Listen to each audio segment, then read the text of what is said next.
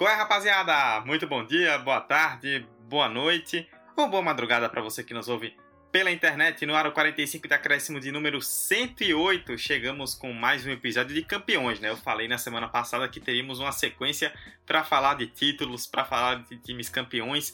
Na última semana falamos da Champions League feminina, inclusive ouçam um excelente episódio junto com o Thiago Ferreira e Alicia Soares, falando do Barcelona campeão da Champions feminina. E hoje vamos falar do nosso estado, né? O 45, como vocês já bem sabem, é daqui de Sergipe. Não poderíamos passar sem falar do Campeonato Sergipano, que acabou no último fim de semana, no último sábado, com o Sergipe campeão, de forma até meio inesperada. Pouca gente apostava no começo do ano que o Sergipe seria campeão, mas o Gipão conquistou o 36º título, estendendo aí sua liderança como o maior campeão do estado. E a gente vai falar do Sergipe, vai falar de destaques positivos e negativos do campeonato, de competições nacionais que vem daqui para frente, muita coisa pra gente comentar nesse episódio e temos um convidado muito especial que é um velho conhecido da casa. Já vou apresentá-lo. Primeiro, eu, Eduardo Costa, estou com ela. Isso aqui não é uma memória olímpica, é o 45, mas nós dois estamos aqui. Roberta Souza.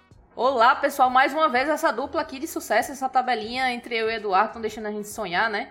Todo dia estão forçando aí pra gente aparecer. Rapaz, rapaz, vamos dominar já já o 45 de acréscimo, viu, Eduardo? No mais, espero que esse episódio seja muito bom. Vamos falar desse Sergipano, que foi bem interessante, que teve umas coisas bem inesperadas, né? Muitos pontos altos, muitos pontos baixos também de desempenho. Mas enfim, tivemos um campeão, vamos falar dele prioritariamente. E é isso aí, vamos para mais um episódio. Exatamente. Como eu disse, temos um convidado que é um velho conhecido. Você que ouve o 45 lá desde os primórdios, lembra do nosso querido Fabrício, que fazia parte da equipe original. Hoje, o cara alçou voos mais altos, é repórter aí da IT TV, da, o serviço de streaming que transmitiu junto com a TV Atalaia o Campeonato Sergipano de 2021. Foi repórter de campo, teve em tudo quanto é município, tudo quanto é estádio, fez tudo quanto é jogo, de clássico aos duelos dos times de baixo da tabela. Tem muita história para contar sobre esse campeonato. Fabrício Santos de volta. Eu tô me sentindo, bicho, naqueles jogos onde um time, onde um jogador que saiu bem novinho do time ganhou o mundo e de repente volta para jogar contra o time que que o revelou, e a torcida chega no estádio e aplaude o cara, e todo mundo homenageando. Eu tô me sentindo num jogo testemunial do, do nosso querido Fabrício. Fazendo comparativo, Eduardo, é que nem Douglas Costa voltando pro Grêmio. Tá, tá nesse nível. Exatamente. Pode se apresentar depois dessa, bicho. Estou contemplado. Como vai? Seja bem-vindo, viu? Com a introdução dessas, eu tô me sentindo devidamente nas alturas, né? Fiz nada demais ainda na vida e você me introduzindo desse jeito. É, mas feliz, feliz de retornar, né? Esse projeto que começou há, há anos atrás, era apenas um sonho da gente ainda na, na faculdade. Hoje em dia você já está formado. Eu não sei quando vou me formar. Essa é a grande verdade. Mas é, tive, tive a, a, grande honra de ser selecionado né, para fazer parte da equipe da TV que trouxe um formato diferente de fazer as transmissões esportivas daqui, sem querer puxar a sardinha para a empresa, mas querendo ou não, foi algo diferente. Né? A gente está acostumado com a TV Atalaia que dificilmente tem tempo para explorar, porque toda aquela grade horária reduzida em virtude das demandas da Record, né? Eu, pelo, particularmente, só vi a, a TV Atalaia fazer algo de diferente agora nesse último jogo decisivo.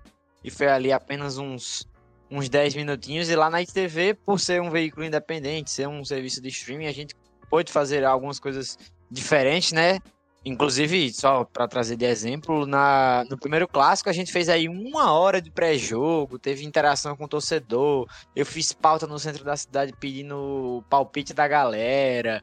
Então, assim, é massa, né? Ter esse espaço em Sergipe, a gente vê que o, que o futebol daqui tem perspectiva para fazer coisas diferentes e pude conhecer uma galera muito incrível com experiência, galera que tá começando, então realmente foi foi uma experiência fantástica. Muito bem, é sobre o futebol daqui que a gente vai falar hoje. O título do Sergipe e o Campeonato Sergipano de 2021, 45 de acréscimo, 108 no ar.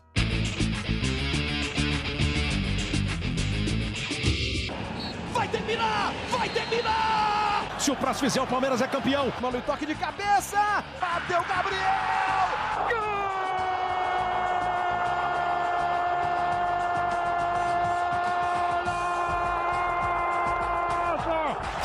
De quem? De um craque chamado 45 de acréscimo.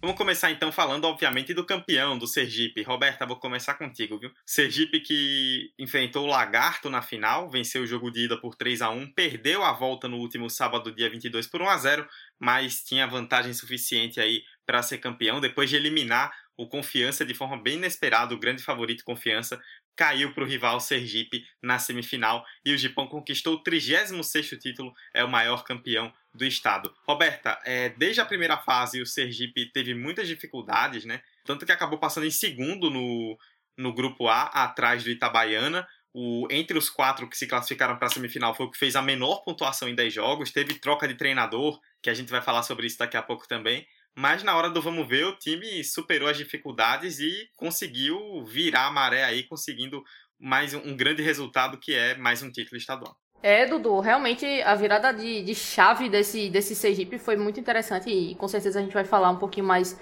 sobre essa troca de treinador que com certeza fez total diferença para o Sergipe chegar aonde chegou, né, esse título estadual. 36 como você bem citou, o maior, né, campeão do estado. E eu acho que um, um ponto muito importante para o Sergipe é justamente esse retorno à Copa do Nordeste, que querendo ou não, quando a gente pensa no nosso, na nossa região, é a competição de destaque, que traz mais receita, que traz também consigo mais calendário, então mais ritmo de jogos para os jogadores, mais maneiras do, do time como um todo, da instituição aparecer na mídia e atrair mais olhares. Então, eu acredito que seja um, um, um, grande ponto alto, além, óbvio, do título, né? Que todo mundo quer ganhar esse título. Mas essa volta à Copa do Nordeste do Sergipe vai ser extremamente importante para o time. E também tem a Série D, né? A Série D começa dia 5 de junho para o Sergipe, justamente contra o Bahia de Feira. Então vai ser um início bem difícil é, para o time, mas né, com uma expectativa muito boa, porque um time que não se dava muito né, de desempenho mas que rendeu muito bem nessa fase final da competição do, do Sergipano. Então, de fato, é, traz uma boa perspectiva para a Série D, principalmente. E uma coisa, um detalhe bem interessante, que é um Sergipe muito diferente daquele que foi campeão em 2018, né? É, naquela ocasião o time era bem melhor, que começou um campeonato também de forma bem melhor, que conseguiu alcançar o título, segurou, né? Quase vacilou, mas segurou. E esse não, esse foi fez o caminho completamente contrário, né? Começou a temporada a trancos e barrancos, com a possibilidade até mesmo de não chegar no quadrangular final, mas quando precisou de fato aparecer, principalmente com o trabalho do Elias Borges, o time apareceu e conseguiu esse campeonato. Então, é, realmente é uma história de superação né, nesse campeonato do Sergipe. E a gente vai falar um pouquinho mais sobre esse tal de Elias Borges também. Justamente aí o gancho que Roberta me jogou. Fabrício, Roberta citou o título de 2018, que havia sido o último do Sergipe antes agora de vencer em 2021.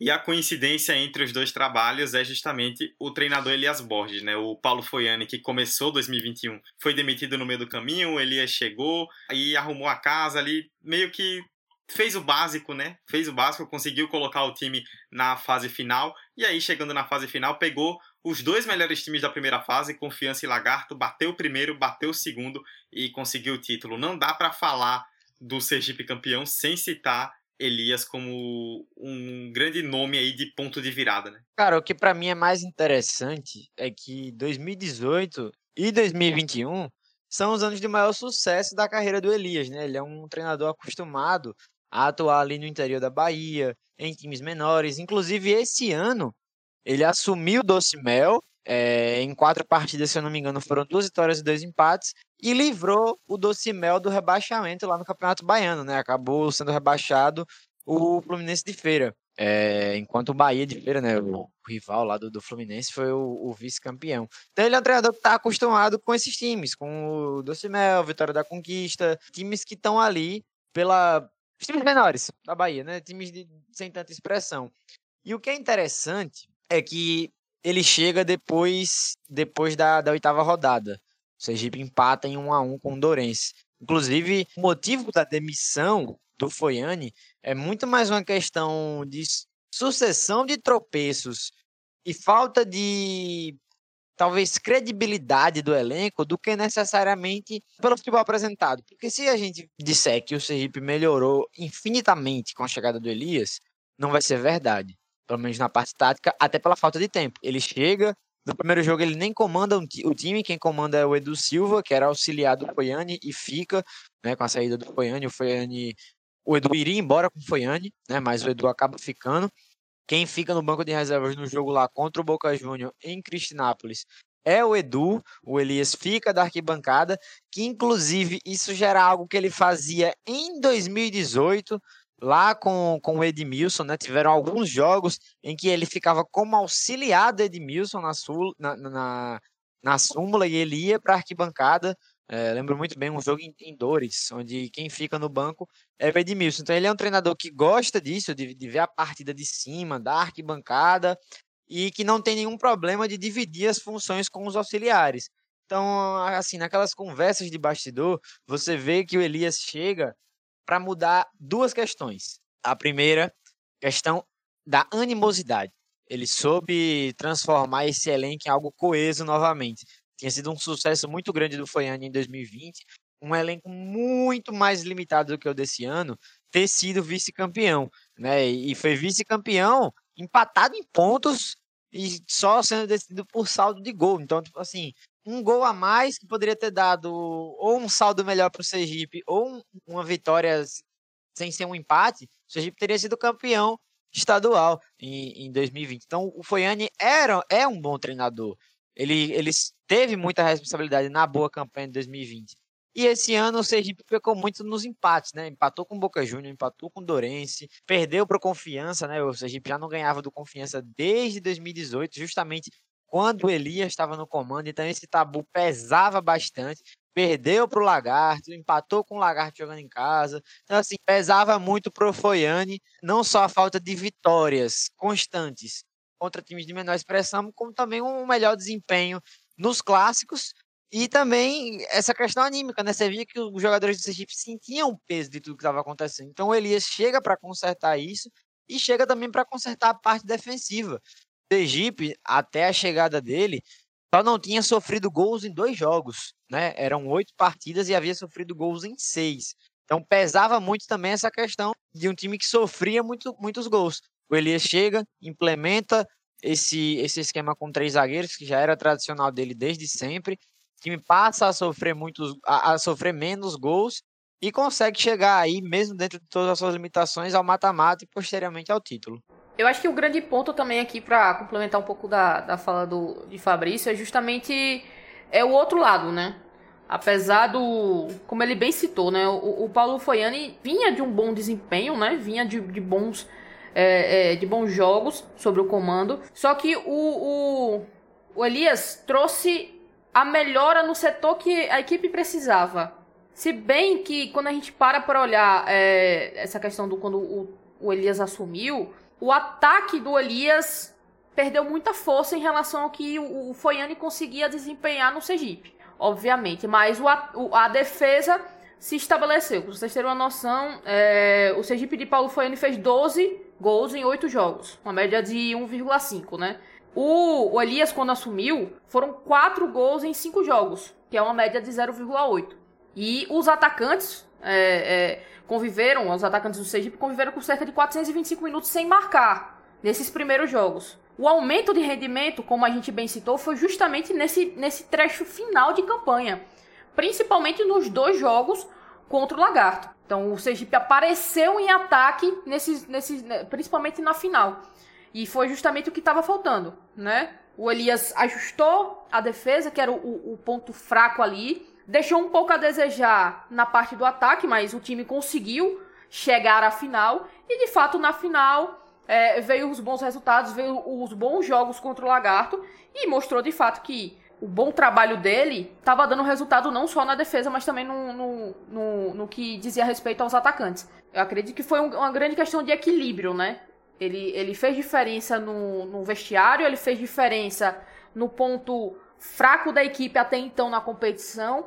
E ele fez diferença para a equipe mudar a mentalidade nos dois jogos mais importantes da temporada. Então, acredito que esse conjunto, né, o Sergipe pode não ter sido o time mais brilhante no campeonato. E olha que o campeonato sergipano esse ano não foi nem perto de brilhante, mas é, o Sergipe foi o, o time que cresceu, e cresceu muito por causa do Elias Borges, na reta final e fez o que, o que precisava ser feito, que era vencer. Seja por um ou, ou, ou dois gols, fez o que precisava ser feito.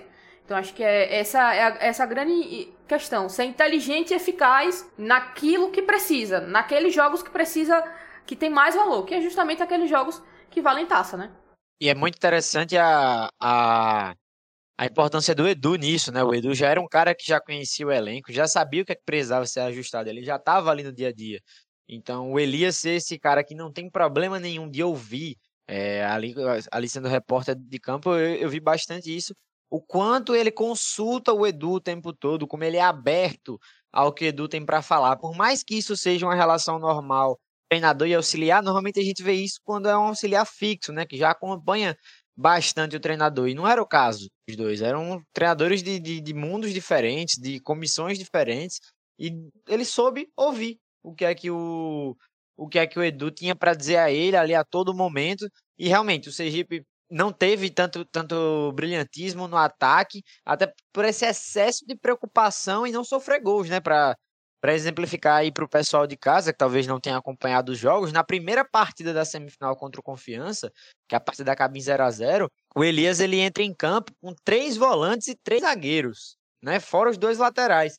Então era um time muito mais preocupado em não sofrer gols. Inclusive o Doda, no intervalo do jogo, quando eu pergunto a ele é, sobre o desempenho do Sergipe, né? Porque o Confiança, apesar de não ter jogado bem, fazia um, um, primeiro tempo superior ao Sergipe, colocava pressão, deixava o Sergipe acuado dentro, dentro da, da, da sua, do seu setor de defesa e o Sergipe pouco criava.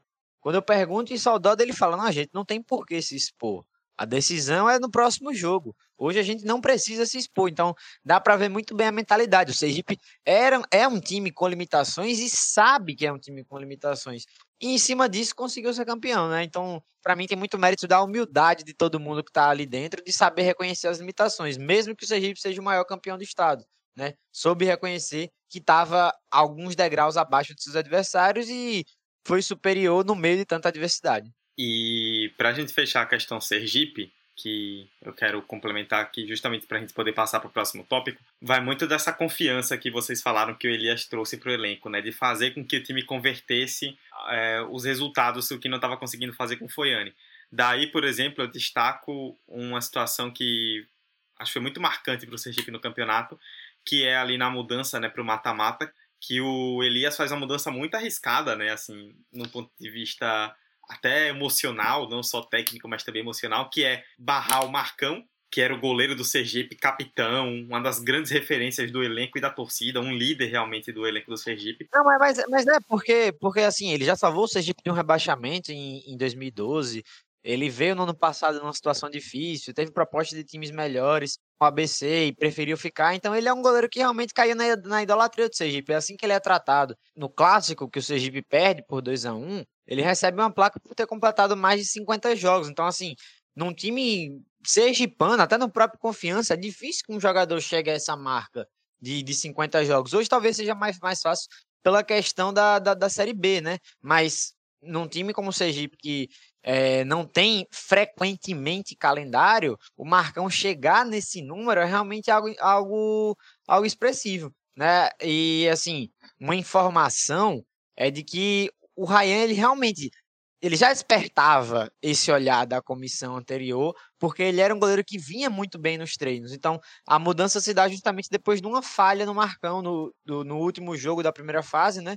Aquele 1 a 1 ali, onde o Marcão falha, né? por mais que o jogo não valia nada, já estava todo decidido, aquela falha acaba tendo um peso para ele, e foi importante até a forma como o Marcão lidou com tudo isso, né? Nem, por, por mais que ali de início tenha parecido que ele sentia um pouco, Logo em seguida, a gente viu ele junto com o time, brigando, apoiando, fazendo o papel dele, que até então era o capitão, né? Depois passa a ser o Brandon com ele no banco. Então, é, teve esse peso mesmo. Ele, ele soube carregar para si a, a figura de ídolo dele, de entender que talvez o Ryan estivesse no momento melhor que o dele. Eu acho que o grande ponto aí, complementar o que vocês estão falando, é que essa mudança de capitania do time não perde o, o sentido. Acho que a, a, decisão do Elias foi muito inteligente pensando é, dentro de campo, pelo desempenho, né? Pelos, como vocês comentaram, a subida de patamar do Ryan no gol. Mas também uma decisão extra-campo, porque quem assume a, a, capitania do time é o Brandon, né? O, o volante é, é, do time.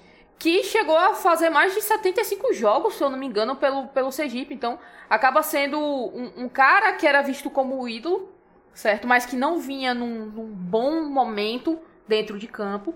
E aí, quem assume, assume a capitania, capitania também é um cara querido pelo grupo e querido pela torcida e que representa muito porque fez um que tem um, um, número bem significativo de jogos pelo clube. Então é muito dessa, dessa linha de, de raciocínio que, que o Fabrício comentou. Para um jogador é que joga no time como Sergipe, como Confiança, Itabaiana, Confiança nem tanto, né? Como ele citou, que agora tem um Campeonato Brasileiro, que tem essa continuidade de calendário. Mas para outros times, essa sequência de, de número de jogos é bem representativa. Então, a, a, apesar da troca de capitania, né? Eu acredito que o, o Sergipe não perdeu em nada nessa troca. Até porque ficou na, no, no, braço de um cara que também é muito, muito presente dentro de campo e fora de campo, que é o Brandon, né? E que entrou no, no time do campeonato. É, o Brandon que Roberto citou, né? Capitão, Fabrício já tinha introduzido também, assumiu a faixa de capitão, tricampeão. Fabrício, se eu não estiver enganado, ele é tricampeão agora pelo Sergipe, né? Exatamente, exatamente. Três títulos do Brandon aí com a camisa do Sergipe, né? Inclusive o Brandon que, para mim, é um dos grandes mistérios aí do futebol sergipano, como um jogador é, como ele nunca alçou voos maiores, né? Chegou uma, uma, época, se não me engano, ali em 2016, tinha a expectativa dele ir para o Ceará, na época, se eu não me engano, o Ceará ainda não estava na Série A, era na, na Série B, né? Aquela mesma época ali que que o Everson vai para o Ceará. Então, tinha essa expectativa do Brandon para lá, a ida acabou nunca se concretizando e eu realmente tive dificuldade de entender o porquê ele não alçou voos maiores, porque mesmo hoje ele já muito mais perto de um declínio técnico do que de um auge, ele continua entregando muito. Né? Então, um jogador muito versátil e só para trazer como exemplo, em 2018, né, a, a, a Roberta bem mencionou que o Sergipe por muito pouco deixava escapar né? A, a campanha que já, que já havia sido boa. E quem faz o gol da classificação para a final é o Brendo, né? O último lance do jogo ali contra o Lagarto parecia que estava tudo perdido e quem faz o gol é ele. Então, é outro jogador desse elenco aí que tem um grande apreço pela torcida e que com certeza pode se considerar dentro ali do, do hall de, de ídolos do Sergipe da era moderna. Vamos falar um pouco então, falamos bastante de Sergipe, né? Campeão e merece 36 título do Gipão. Mas vamos falar de outros destaques né, do Campeonato Sergipano. Roberta, vou começar contigo mais uma vez. É, para você trazer o que é que você viu de destaques positivos e negativos. Aí você pode falar de clubes, de jogadores, até de nível técnico também, do que você quiser trazer destaques positivos e negativos na sua avaliação do Sergipano de 2021. Boa, vamos começar falando qual foi a seleção do campeonato. Não sei se está todo mundo ciente aí, você, caro ouvinte, sabe qual foi a seleção do campeonato? Pois é, a gente vai trazer aqui para você. O Igor Rayan, que a gente acabou de comentar, né, o goleiro de Sergipe, titular desse, desse time. Guilherme Lucena, do Lagarto. Alexandre Lazzarini, do Sergipe. Nery Barreiro, do Confiança. E Márcio, do Lagarto, fechando a, a, a zaga aí, a defesa. No meio de campo, Serginho do Lagarto, Brandon, que a gente também acabou de citar, Bruninho do Confiança e Doda do Sergipe. E lá no ataque, né, a dupla, o, o artilheiro e o vice-artilheiro do campeonato, Felipe Alves do Lagarto e Valdir do Maruinense. O técnico, é claro, ficou com o Betinho aí do Lagarto. É, eu acredito que só não foi pro Elias aqui, claramente porque ele não passou o campeonato inteiro no domínio do, do Sergipe. Mas é claro que se isso tivesse acontecido, muito provavelmente seria o nome dele aqui. E aí, Dudu, para falar um pouquinho de pontos positivos e pontos negativos, eu quero começar pensando no lado bom da coisa. Elogiar o time do Lagarto. Chega à final pela primeira vez em sua história. E aí, Lagarto volta a ter um representante na final do campeonato depois de 20 anos. A última vez tinha sido de um time da, da cidade chegando à final. Foi no auge do antigo Atlético Lagartense. Olha só, meu Deus do céu. Acho que nem o, o, o morador do Lagarto lembra desse time direito. Mas vamos lá que foi finalista em quatro temporadas seguidas e foi campeão na primeira dessas finais em 98 lá contra o falecido Vasco. Isso mesmo, nosso time, nosso, nosso estado já teve um Vasco. Acredito que o grande ponto aqui de, de consideração é justamente esse projeto do Lagarto, essa continuidade, né? Essa ajuda financeira, principalmente do Diego Costa, que é um cara que consolida o futebol na cidade, que dá força de verdade. É um cara que se importa muito com, com o futebol da cidade dele, então muito bom, muito bom. Eu acredito que o grande destaque positivo é justamente essa campanha do Lagarto, que eliminou justamente meu, meu queridíssimo Itabaiana na semifinal, né? Esse duelo de, de interiores aí. Acredito que o, o negativo é justamente o que eu comentei. Não foi um campeonato brilhante. Claramente teve uma, uma queda de rendimento, de qualidade dentro de campo, em comparação à última temporada, principalmente. Que os casos mais claros são, obviamente, de Itabaiana, Confiança e Frei Paulistano. Então, eram, foram três times que, que na temporada passada tinham um futebol melhor e nessa temporada apresentaram um futebol até beirando o pífio, né? Então, é, cabe aqui o ponto negativo desse, desse desempenho do, dos três. Né? O, o Frei Paulistano cai bastante de rendimento, a tanto que, que beirou, né? né? O caos, né? Com as dificuldades financeiras, time novo, passando um problema de, de estabilidade financeira, como, como eu citei, tendo que se adequar à questão do, do de receber seus jogos fora da cidade de Frei Paulo, é uma coisa que, que tá aí para ser, ser vista. Então, eu acredito que esses, esses, esse ponto positivo, que é o Lagarto, e esses ponto, esse ponto negativo, que são os outros três times que vieram de uma temporada boa na última temporada e nessa caíram de rendimento, para mim são os que dá de melhor para destacar aqui nesse, nesse momento. Cara, é, Concordo muito com a, com a, com a Roberta nessa questão do lagarto. É, vou até discordar dela, que ela falou que se o Elias tivesse o campeonato todo no Sergipe, ele seria o melhor treinador. Para mim, não, para mim realmente foi o Betinho. Para mim, é, que tive a oportunidade de, de estar nos jogos, acho que eu já tenho admiração pelo Betinho, confesso, então sou suspeita até aqui para estar tá elogiando ele. Eu já gostava do Betinho desde aquele bicampeonato dele no Confiança, depois ele vai para o Sergipe em 2017, faz um bom trabalho, é campeão no, no Frei Paulistano novamente com um bom trabalho, ele faz a, a Série D do Sergipe, né, de 2019, também não, não é não é uma série D boa, mas ele começa muito bem. Então é um treinador que, para mim, ele soube mostrar que evoluiu. Para mim, isso é um, um fator positivo muito grande do Campeonato Sergipano.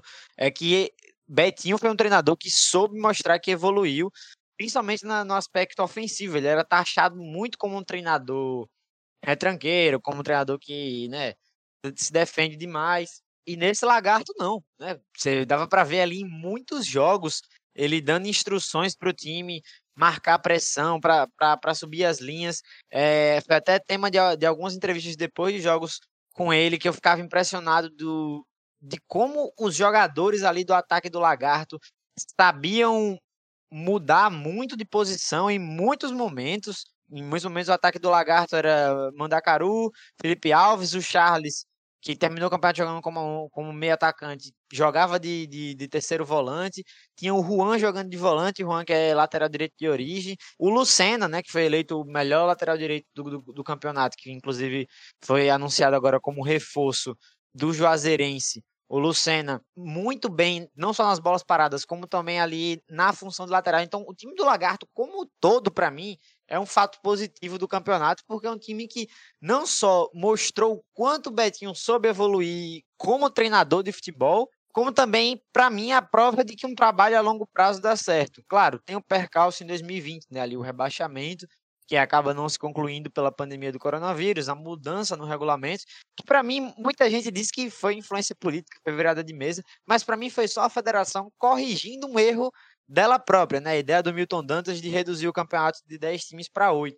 Por mais que a competitividade aqui não seja das mais altas, mas reduzir o campeonato de Sergipano para 8 times um campeonato que já é curto, que já proporciona aos times que, que não tem calendário jogar poucos jogos, você ainda reduzir a quantidade de times daqui, para mim não faz sentido se a gente não tem outras competições. Não é como outros estados do país que o campeonato dura o ano inteiro, ou então tem duas competições, uma vale, o estadual, a outra vale uma vaga na Copa do Brasil, né? Como a gente tinha aqui antigamente a taça governador do estado. Então, para mim, a federação é, se aproveitou de uma brecha para corrigir um erro dela própria Manteve o Lagarto e o América de Pedrinhas. O América de Pedrinhas não soube se recuperar, mas o Lagarto sim. Já tinha ficado duas vezes em quarto lugar na competição. Já tinha, por muito pouco, não se classificado para a final em 2018, como eu mencionei. Então era um trabalho que vinha evoluindo. Vinha evoluindo, vinha evoluindo. Agora não chegou no ápice, mas chegou quase. Né? Foi o time com mais vitórias, nove vitórias no campeonato. Foi o time que mais pontuou, né? Se a gente somar as partidas de mata-mata, foram 29 pontos. Foi o time que teve o segundo melhor ataque, só ficou atrás do ataque do Confiança. É, o Lagarto teve o artilheiro da competição, Felipe Alves com sete gols. Então, assim, muitas coisas boas nesse Lagarto. Também, como notícia boa, para mim, só mais duas coisas. O Boca Júnior de Eric Luquete, que por, por problemas lá de bastidores, o Boca Júnior foi um dos times com mais problema de bastidor que eu pude ver. O Boca Juniors por muito pouco não se classificou no grupo B, né? Arrisco até dizer que se tivesse no grupo A ali, poderia ter incomodado bastante o Sergipe. É bem verdade que os times do grupo B se beneficiaram dos déficits de, de Frei Paulistano, América de Pedrinhas, que fizeram tanto um primeiro quanto um segundo turno bem abaixo. O Frei Paulistano melhora, mas não tanto quanto, por exemplo, o Atlético Gloriense, que faz o, o, o segundo turno do, da primeira fase invicto, não perde para ninguém, inclusive ganha do Lagarto, empata com confiança. O Gloriense é um time que melhorou muito, mas eu deixo também um fator positivo para o campeonato sergipano. Né? Foi uma média de 2,82 gols por partida. Né? A gente teve praticamente todas as rodadas aí tendo muitos gols. Então, assim, eu gostei muito do Campeonato Sergipano se a gente comparar com, com outros anos. Só trazendo aqui um levantamento feito pela Associação de Cronistas Esportivos, né, feito na verdade pelo assessor da federação, Reginaldo Gouveia, a rodada com maior número de gols foi a terceira rodada, 23 gols. E a com menor número de gols foi a décima primeira, dois gols. Então ali, quando já estava chegando na reta final, que já valia menos coisas, já tinha muita coisa decidida, a gente realmente viu o nível cair. Mas como um todo, não sei se para mim foi a experiência de estar ali como repórter de campo pela primeira vez, mas todo jogo para mim era um jogo de Champions. Todo jogo eu me divertia, todo jogo era muito bacana de fazer. É, talvez o pior jogo que eu tenha feito tenha sido um jogo do Sergipe. O Boca Juniors Sergipe lá em Cristianápolis, que é 1x0, foi um jogo péssimo, foi assim, horroroso. Mas, por exemplo, os clássicos em sua maioria foram bons. Lagarto e mesmo, foi um jogo fantástico de se assistir. Dois treinadores com propostas muito diferentes, mas muito bem executadas dentro do, do que eles queriam fazer. Então, assim, se a gente for comparar com os outros anos, para mim, esse foi um dos melhores campeonatos sergipanos que a gente já teve, dadas as circunstâncias que a gente estava. Mas eu queria destacar, o Fabrício citou até um pouco por cima o Atlético Gloriense, né? Falar que os dois times que subiram da Série A2 não caíram, né? Maruinense e Atlético Gloriense, normalmente a gente espera ali que um, um dos dois, pelo menos, que suba venha a, a fazer o bate-volta, né? E dessa vez ninguém é, caiu. O Atlético Gloriense, inclusive, foi o terceiro do, do grupo A, fez uma campanha até sólida. O Maruinense foi mais na última rodada ali no sufoco, mas se salvou do rebaixamento no fim. E coloca então como destaques positivos esses dois, né? Times que vieram da Série A2. O Maruinense tinha 15 anos que não disputava a primeira divisão. O Atlético Gloriense novato, primeira vez na Série A1. E os dois já conseguindo se manter. Por outro lado, o os destaques negativos são justamente os dois times que estavam na primeira divisão e que não conseguiram se manter, né? O Dorense, que até pouco tempo atrás fez campanhas muito sólidas, acabou realmente fazendo um campeonato muito ruim. E até melhorou no final, né, com o Caio Simões, mas o começo foi realmente péssimo. E o América de Pedrinhas, né, que já era para caído ano passado, aí nessa movimentação que acabou salvando o Lagarto, salvou também o América, foi o único time que não venceu, né? Um empate e nove derrotas em 10 jogos, levou 33 gols e fez só 5 em 10 partidas, não venceu, maior quantidade de derrotas, pior defesa, pior ataque, pior saldo, foi de longe o saco de pancada do campeonato e caiu bem merecidamente. A sorte, eu tive os jogos de todos os times, então realmente muitas coisas ficaram na minha cabeça e eu tenho essa dificuldade de ser sucinto. Né? Mas Dudu aí já adiantou muito bem, o Atlético Gloriense, que eu também deixo para elogiar aqui uma coisa que, assim, a gente sabe que é difícil de fazer por questão de que é, é, difícil ter dinheiro, né? Nesses times menores. Mas a parte de comunicação visual do Atlético Gloriense não deixou a desejar para nenhum time grande aqui do estado. Né? A gente sabe que o Confiança faz um trabalho à parte. Hoje, Sergipe Itabaiana tem melhorado seu marketing e o Sergipe mesmo, talvez esse ano, talvez tenha sido o melhor ano aí do marketing do Sergipe. Fez um trabalho realmente diferente, com bastidores, mas assim, o Gloriense realmente foi um time que não fosse ali o primeiro turno irregular, realmente poderia ter dado muito mais trabalho. Também, vamos combinar, né? Um fator negativo desse campeonato foi esse formato do, dos grupos, né? Claramente ficou desnivelado, claramente a gente não teve a ótica certa para olhar os times, porque muita gente diz: ah, o Dorense foi rebaixado no grupo B com mais pontos do que o Frei Paulistano, que não foi rebaixado no grupo A. É verdade, claro. Mas a gente lembra que o Dorense conseguiu a façanha de ser o único time que não ganhou os dois jogos do América de Pedrinhas.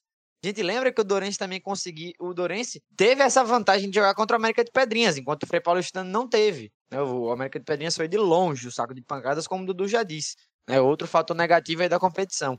Mas eu quero destacar aqui, para mim, o maior fator negativo desse campeonato foi a quantidade de jogos estranhos. Porque como a gente não tem informação, a gente não pode dizer que aconteceu algo ali. Mas vamos pegar o, o, o, case do, do Marinense. Era o segundo melhor ataque da competição. Só ficava atrás do Lagarto em um dado momento. Tinha o Valdir comendo a bola ao lado ali do Matheus, ao lado do, do QQ e o nome do atacante eu não vou lembrar agora, porque eles trocaram de atacante ao longo da, ao longo da competição. Mas eles tinham um quarteto de ataque que funcionava muito bem. Era um time, como um todo, muito bom. Tinha dois goleiros muito bons. O reserva e o titular eram muito bons. Então, assim, o Marinense cheio de jogadores bons. Tanto que um, um dos, dos jogadores deles, né, que era, havia sido artilheiro da, da, da Série A2 do ano passado, vai embora no meio do campeonato para o Japão, para a quarta divisão. Então, assim, para mim o Maranhense ia ser aquele, aquele time que todo mundo ia ter um apreço, que ia ser bacana de ver. Aí chega num jogo contra o Frei Paulistano, aqui no Adolfo Hollenberg, em Aracaju, uma tarde de domingo. Só tinha a ITV lá como imprensa, tá? Nem a, a rádio de Frei Paulo, que cobriu todos os jogos que eu estive do Frei Paulistano, essa rádio estava lá. Nesse jogo, nem ela tava. Só tinha a ITV como imprensa. E já começa a primeira coisa estranha. Vai falar com a assessoria não querem passar a escalação. Pô, amigo, eu não vou divulgar essa escalação para ninguém. Essa escalação de mim vai pro produtor e o produtor lá, né, passa pro pessoal da, das artes visuais e essa imagem só vai na hora do jogo, cinco minutos antes da partida. Não, não vou passar a escalação. Aí a gente tem o recurso de falar com o delegado da partida. Nem o delegado da partida tinha escalação. O que, que acontece? O Marinense colocou jogadores na relação do, do jogo lá na hora. Tava o assessor com uma pilha de, de documentos na mão, passando nome e número dos documentos lá na hora e ele ainda quis discutir comigo, porque depois que ele passou essa relação. Isso já faltava tipo 15, 20 minutos para começar a partida. Eu chegava no estádio uma hora e meia da partida começar.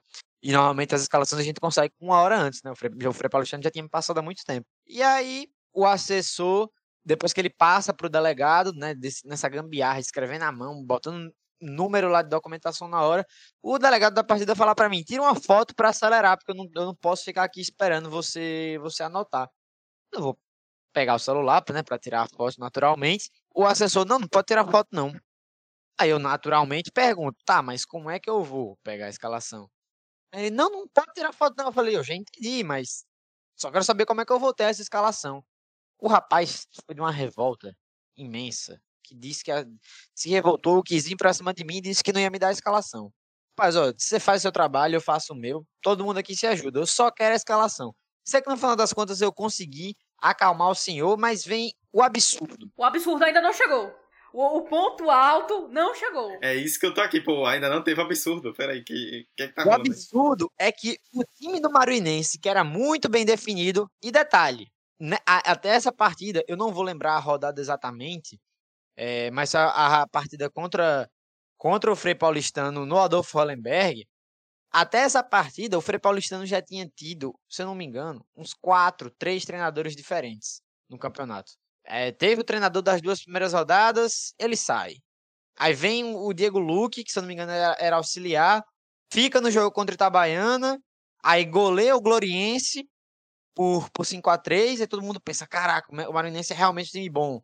Que chegou a estar 5 a 0 esse jogo com o Gloriense, depois diminuiu para 5 a 3 Aí depois do jogo contra o Sergipe já era outro treinador. Aí tem esse jogo contra o Frei Paulistano, outro treinador de novo. E a escalação, que normalmente era sempre a mesma, ou muito parecida, completamente diferente, repleta de jogadores titulares no banco e muitos jogadores com os números bizarros. Tipo, a gente não vê aqui em Sergipe que não tem numeração fixa. Um time começar com o 98 no gol, o 13 na defesa, o, sei lá, o 27 no ataque. A gente não vê isso acontecer aqui, né? Inclusive, tinha uma suspeita lá de que isso era contra o regulamento. Mas não, como o Marinense avisou que tinha tido essa série de problemas lá, isso foi permitido pela arbitragem. Então, assim, já estava estranho daí. O Marinense era muito favorito para ganhar a partida. E aí a gente sabe que hoje em dia tem essa questão de, de apostas esportivas. O Marinense, no Sportnet, estava pagando 11 reais. E eu, e eu, como mero repórter, me perguntava o que é que tá acontecendo aqui. O Frei Paulistano, que na época não tinha ganhado de ninguém ainda, se eu não estou enganado, ou tinha ganhado só um jogo, eu não, eu não lembro, falar a verdade, não lembro. Era um time que já tinha chegado o Alexandre Matos, que foi um treinador que melhorou bastante o, o, o trabalho. Inclusive, um abraço para o Alexandre, sempre muito solícito nas entrevistas. Mas o Marinense era muito favorito mesmo assim. Mesmo com o, Frei Paulistano melhorando. E tava pagando 11 reais no Sportnet. Tava todo mundo apostando no, no, no Marinense nesse jogo. Chega na hora da partida, essa questão da escalação, essa questão dos titulares fora do, do, do time titular, só tava os quatro jogadores de ataque como titular. E aí eu pergunto o nome do treinador, né, ao assessor. Ele me fala que o nome do treinador é Evangelis o cara, eu perguntei lá ao pessoal, cadê o treinador antes da partida? Os caras pegou e o, o pessoal do Maranhense falou bem assim para mim, não veio. Ele, como assim o treinador não veio? Ele falou, o treinador não veio. Rapaz, que louco. Ah, rapaz, essa, esse campeonato sergipano. Pois é. Aí quando acaba a partida que eu vou entrevistar o suposto treinador que durante a partida ele não sabia os nomes dos jogadores, que eu tava do lado dele, ele perguntava ao, ao preparador físico qual era o nome dos jogadores porque ele, porque ele não sabia o nome dos atletas. Quando eu vou, quando acaba o jogo, que eu vou entrevistar ele, porque o jogo todo ele mais assistiu do que deu instrução, porque ele não sabia o que ele estava fazendo ali. Ele claramente não sabia o que ele estava fazendo. Ele me explica que teve um problema de bastidor, uma briga lá do treinador com a diretoria, e aí o treinador foi embora e ele estava fazendo um favor pro presidente de estar tá ali, porque ele estava ajudando o pessoal. Só que antes de começar a entrevista, eu pergunto assim: seu nome é Evangelice, né? Ele, não, meu nome é Hudson. Ué? Ah, não, Claramente, o presidente chamou um brother do churrasco e disse assim, parceiro, parceiro, você Mandou tá... Mandou um zap, e aí, parceiro? Tá, parceiro, eu aqui? tenho eu tenho uma tarefa para você, você fica livre no próximo churrasco de pagar a cerveja. Mas você tem que fazer isso por mim. Vá lá é treinar o time disso, no jogo, por favor. Nada disso foi inventado, bicho. Tudo isso aconteceu diante dos meus olhos. E para piorar, teve um outro jogo do Marinense, no Adolfo Hollenberg, contra o Itabaiana. Novamente já era outra pessoa no, no banco. Novamente uma pessoa que não sabia o nome dos jogadores. Tava 1 a 0 Itabaiana. O Marinense estava jogando bem. Não tinha, empatado, não tinha empatado a partida ainda por detalhes, porque até o, o gol Itabaiana foi o gol mais rápido da competição, né? O gol do Batata aos 11 segundos do, do jogo, um chutaço de fora da área, mas o Marinense vinha bem, até melhor que o Itabaiana. Quando o Itabaiana chegava, o goleiro do, do, do, Mar, do tinha feito boas defesas, não era o goleiro titular, o Rodolfo, mas era um, um, um, jovem lá, que eu não lembro o nome dele agora, mas, mas era o, o goleiro reserva, ele era jovem, começando a carreira, vinha muito bem no meio da partida, esse suposto treinador chama ele para ele ser substituído. Ele jogando bem, não estava lesionado, não tinha acontecido nada, e simplesmente ele chama o cara para sair. E ele pega e, obviamente, fala: Eu? Por quê? Do saia, saia, saia. Ele: Não, não vou sair, não. O cara fica em campo, fica 2 a 0 Itabaiana, ele ainda sofreu um gol, mas ele agarrou muito. Não foi 5 a 0 Itabaiana por causa dele, porque ele agarrou muito. E aí, depois da partida, você conversa com uma pessoa ali, uma, uma pessoa conversa aqui, você escuta né, de pessoas de dentro do clube que supostamente o treineiro teria tirado o goleiro para que o time sofresse mais gols. Né? Informações supostas aqui. Então, essa era de apostas realmente foi uma coisa que complicou o campeonato sergipano. Porque tem até mais história aqui, se você deixar. Tem uma história do Boca Júnior, tem a história do Boca Júnior. Eduardo, Eduardo, eu voto por um episódio para Fabrício trazer um dossiê desse campeonato em primeira mão 45 de acréscimo. Porque rende, viu? Rende. Rende processo também, mas a gente corre o risco. Eu digo, tem, tem história, tem história bizarra em todas as rodadas. Tem história, tem história do Frei Paulistano usando a, usando a camisa de um time amador, simplesmente porque não tinha uniforme. Para, para, para, para. Só, só, aquele, só aquele apresentador, como é o nome dele? Esqueci. Para, para, para, para, para. Muita informação. João Kleber. Para, para. Esse fica pro próximo episódio, essa história. E só pra completar, teve assim, uma do Boca Júnior, depois que o Eric Loquete é demitido por sabe lá por quê, né? Foi claramente um desentendimento entre ele e a, a presidência. Tem um jogo do Boca Júnior contra o Atlético Gloriense que estava 0 a 0 e no último lance da partida, o jogador do Boca Júnior dá um tapa na bola. Simplesmente um tapa. Ele deu um, tapa, a bola no alto, ele foi lá igual um vôlei e meteu um tapa. E o cara do, do Gloriense vai lá e perde o pênalti. E duas pessoas, que ninguém sabe quem era, que estava dentro do estádio, começam a comemorar. Então, assim, coisas estranhas aconteceram nesse campeonato sergipano. Eu tô perplexa. Eu tô. Perplexa. Eu não tenho nem o que dizer. Como é que volta pra falar do, das expectativas agora? Eu tô querendo um episódio só de dossiê. A gente começou com a análise do Sergipano e terminou com uma, um escândalo de manipulação aqui, viu? Processo do time. É, com processo do time do Maruinense por causa de, de, de Fabrício, mas vai dar tudo certo.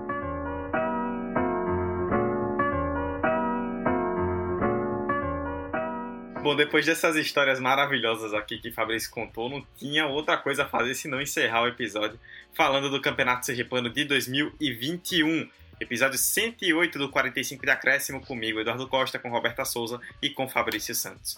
Só para vocês que estão nos ouvindo agora, as redes sociais, arroba 45 de Acréscimo no Instagram e no Twitter. Nós estamos no Anchor, no Spotify, Apple Podcasts, Google Podcasts, Deezer, Orelo. No seu agregador favorito, é só pesquisar por 45 de acréscimo. Eu vou encerrar com cada um, né? Chamar cada um e vou pedir para que cada um fale um pouquinho das expectativas dos times sergipanos para os campeonatos brasileiros, né? Séries B e D, que vão começar logo por agora. Roberta, muito obrigado por mais a participação e quero que você fale um pouquinho do que esperar do Itabaiana na Série D. Boa, Dudu.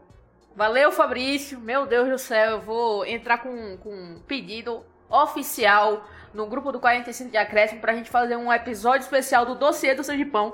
Eu tenho certeza que vai vai vai ser bombástico. No mais, vamos falar um pouquinho do Itabaiana, né? É, o, o, o clube, inclusive, anunciou duas contratações ainda essa semana, nos últimos dias aí, não vou saber precisamente quais dias. O goleiro Léo, de 31 anos, vindo do Afogados em Gazeira, e o destaque aí do Atlético Goriense, é, na lateral direita, o Thales, de 23 anos. Os dois chegam aí para reforçar o Itabaiana justamente nessa, nessa disputa de, da Série D. O time, inclusive, se reapresentou semana passada, justamente para essa preparação. Contratou esses dois, acabou perdendo seis nomes nessa janela de transferências aí, desde do volante Levi, atacante William, goleiro Jefferson, enfim mais uns três jogadores aí foram, foram embora do clube. Mas temos a volta de Ila aí, é, voltando a treinar, voltando forte pro time, um cara muito importante pro, pro time do Itabaiana, né? E o primeiro adversário é justamente o Juazeirense no dia 6 de junho, um dia depois da estreia do Sergipe é, na, na, na, competição.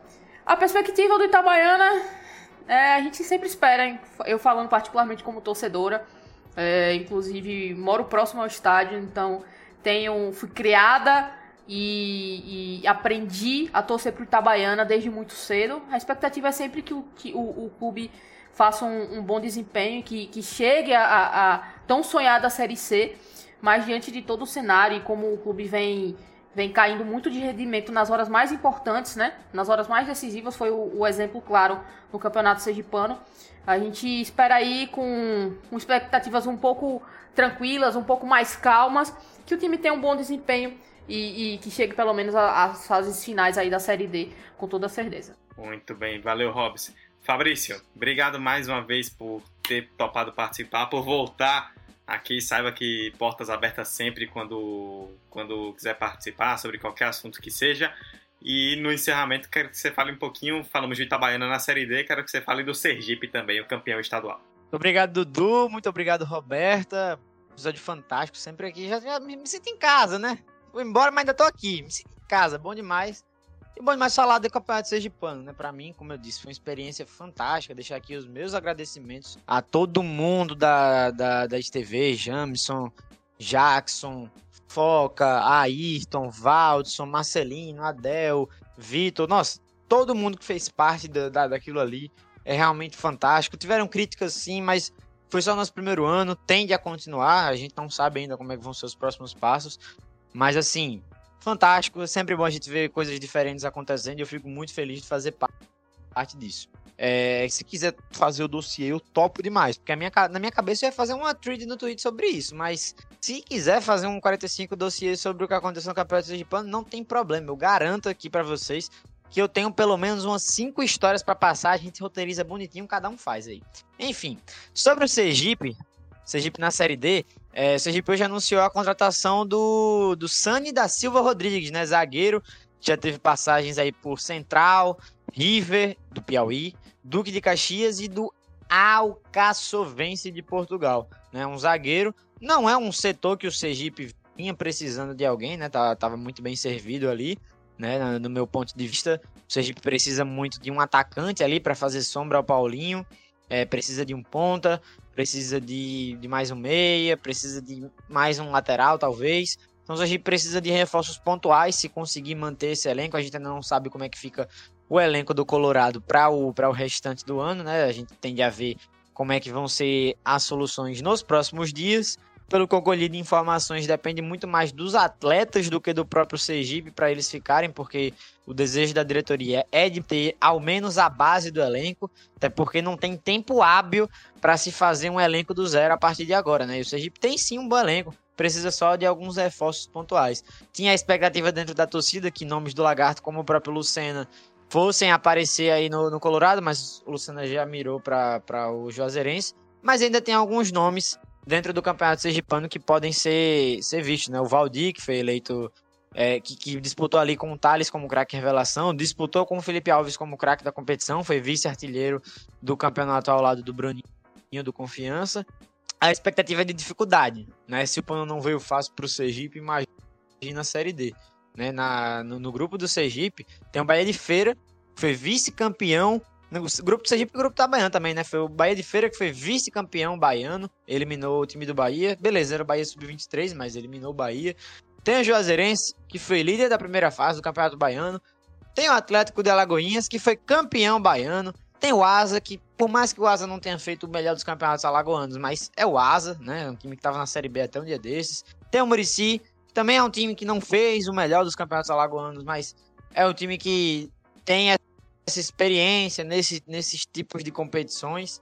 Ah, e tem o Retro de Pernambuco, que é um time que disputou o quadrangular do rebaixamento lá em Pernambuco, mas é um time que e a gente sabe que é bem estruturado financeiramente, então assim, não vai ter jogo fácil para o Sergipe nessa série D. E é, para realmente para acontecer uma classificação e disputar um acesso, vai ter que realmente torcer aí pelo imponderável em alguns momentos, porque não vai ser fácil.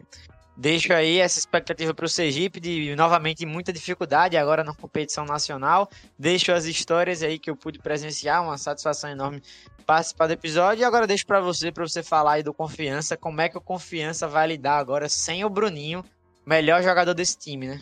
Pois é, rapaz, falar um pouquinho bem rapidamente do Confiança, né, que foi talvez a grande decepção do campeonato no sentido de que era o grande favorito, o time bem mais estruturado, com um elenco bem mais robusto e acabou jogando muito mal. Tanto que o Daniel Paulista foi demitido e a temporada do Confiança é muito ruim, né? Além de ser eliminado na semifinal do Sergipano, caiu na primeira fase da Copa do Nordeste pro da Copa do Brasil para o 4 de julho, caiu na fase de grupos da Copa do Nordeste, agora eliminado aí no Sergipano, já não vai ter de novo a Copa do Brasil pro ano que vem, né? Só a Copa do Nordeste e o pré-nordestão ainda por cima. Então, Confiança tem muitas coisas a mudar. A Série B vai começar agora nesse fim de semana já contra o Cruzeiro. Perdeu o Bruninho, né, que foi o grande destaque do time no estadual. Ele era emprestado pelo Atlético Mineiro e o Galo pediu o retorno, mas segundo o que foi repassado, até o Globo Esporte apurou, né, que ele vai ser repassado ao Juventude para jogar a Série A do Brasileiro. Então acabou estando bem, né? Saiu de um time de Série B para um time de Série A. E o Confiança anunciou dois reforços até agora, o lateral esquerdo João Paulo Porcino e o zagueiro Vitor Salinas para tentar ali corrigir a defesa que foi um ponto fraco. Confiança teve muitos pontos fracos, né? Mas para tentar corrigir um deles que é a defesa. Trouxe o Rodrigo Santana, ex-técnico do Atlético Mineiro, o jovem Rodrigo Santana, para ser o novo treinador. E vamos ver como é que vai ser, né? O, a gente não sabe muito o que esperar, porque o Confiança, quando jogar contra o Cruzeiro, vão ser praticamente três semanas sem jogo. Então a gente não tem muita ideia do que o Rodrigo Santana tá trazendo ali de novo nos treinamentos. Mas só mesmo quando o time entrar em campo contra o Cruzeiro que a gente vai ter um bom diagnóstico. Mas é aquela, se o confiança, confiança ele precisa se estabelecer nacionalmente. Então se ele ficar em 16 de novo e se salvar, já tá ótimo. O objetivo é o quê? Fazer um campeonato no mínimo igual ou melhor ao que foi 2020. Aí já tá maravilhoso, mas pro confiança, enquanto continuar na Série B por agora, já, já é um bom caminho. Bom, é isso. A gente espera que vocês tenham gostado do debate. Ficou um pouco mais extenso, mas ficou ótimo aí falando sobre o Campeonato Sergipano. E o 45 de acréscimo volta na semana que vem. Tchau, tchau.